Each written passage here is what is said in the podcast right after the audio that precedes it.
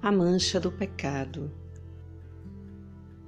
Dizes propriamente que um corpo tem mancha, quando de brilhante que era, torna-se sem brilho pelo contato com outro corpo, como o vestido e o ouro, a prata e outros semelhantes. E por analogia, pode-se dizer que há mancha nas coisas espirituais. Pois bem, a alma do homem possui um duplo brilho, seja pelo esplendor da luz da razão natural, pela qual se regem seus atos, ou seja pela resplandência da luz divina, quer dizer, da sabedoria e da graça pela qual também se aperfeiçoa o homem para agir bem e decentemente. Porém, existe como que certo contato da alma quando se apega a alguma coisa pelo amor. Quando peca, apega-se a algumas coisas contra a luz da razão e da lei divina, pelo que o detrimento do brilho proveniente de tal contato chama-se metaforicamente de mancha da alma. Uma coisa se diz manchada quando padece detrimento na formosura que deveria ter. Pelo que a mancha neste sentido não tem algo positivo, senão que com respeito ao dano que causa à beleza, diz que produz algum efeito, igual que uma coisa colocada no rosto tira ou esconde a candura do mesmo. Pois bem, queridos, a beleza da alma consiste na semelhança que deveria ter com Deus, pela claridade da graça recebida dele.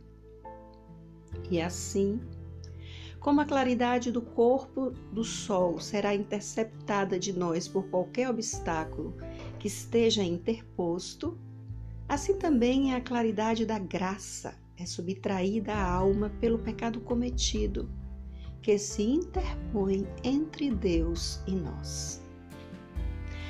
A luz da graça dirige a inteligência e move a vontade.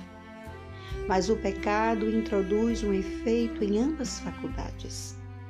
Na inteligência, porque todo pecado procede do erro, e na vontade, porque todo pecado está na vontade. E por conseguinte, a mancha afeta a inteligência e a vontade, mas a vontade principalmente. A mancha do pecado permanece na alma depois do ato de pecado, porque a mancha importa certo defeito de resplendor causa do recesso da luz da razão ou da lei divina. E, portanto, enquanto o homem permanece fora dessa luz, fica nele a mancha do pecado.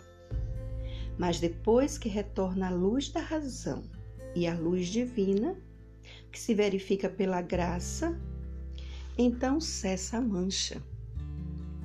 Porém, ainda que cesse a mancha no ato do pecado, pelo que o homem aleijou da luz da razão ou da lei divina, o homem não retorna, no entanto, imediatamente ao estado em que se achava, infelizmente.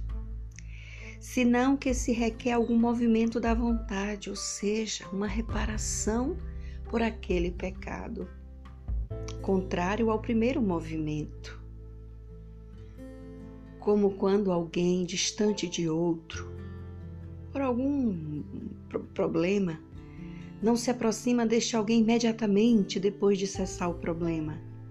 Senão, é necessário que ele cerque voltado pelo movimento contrário aos poucos, reparando aquilo que os afastou.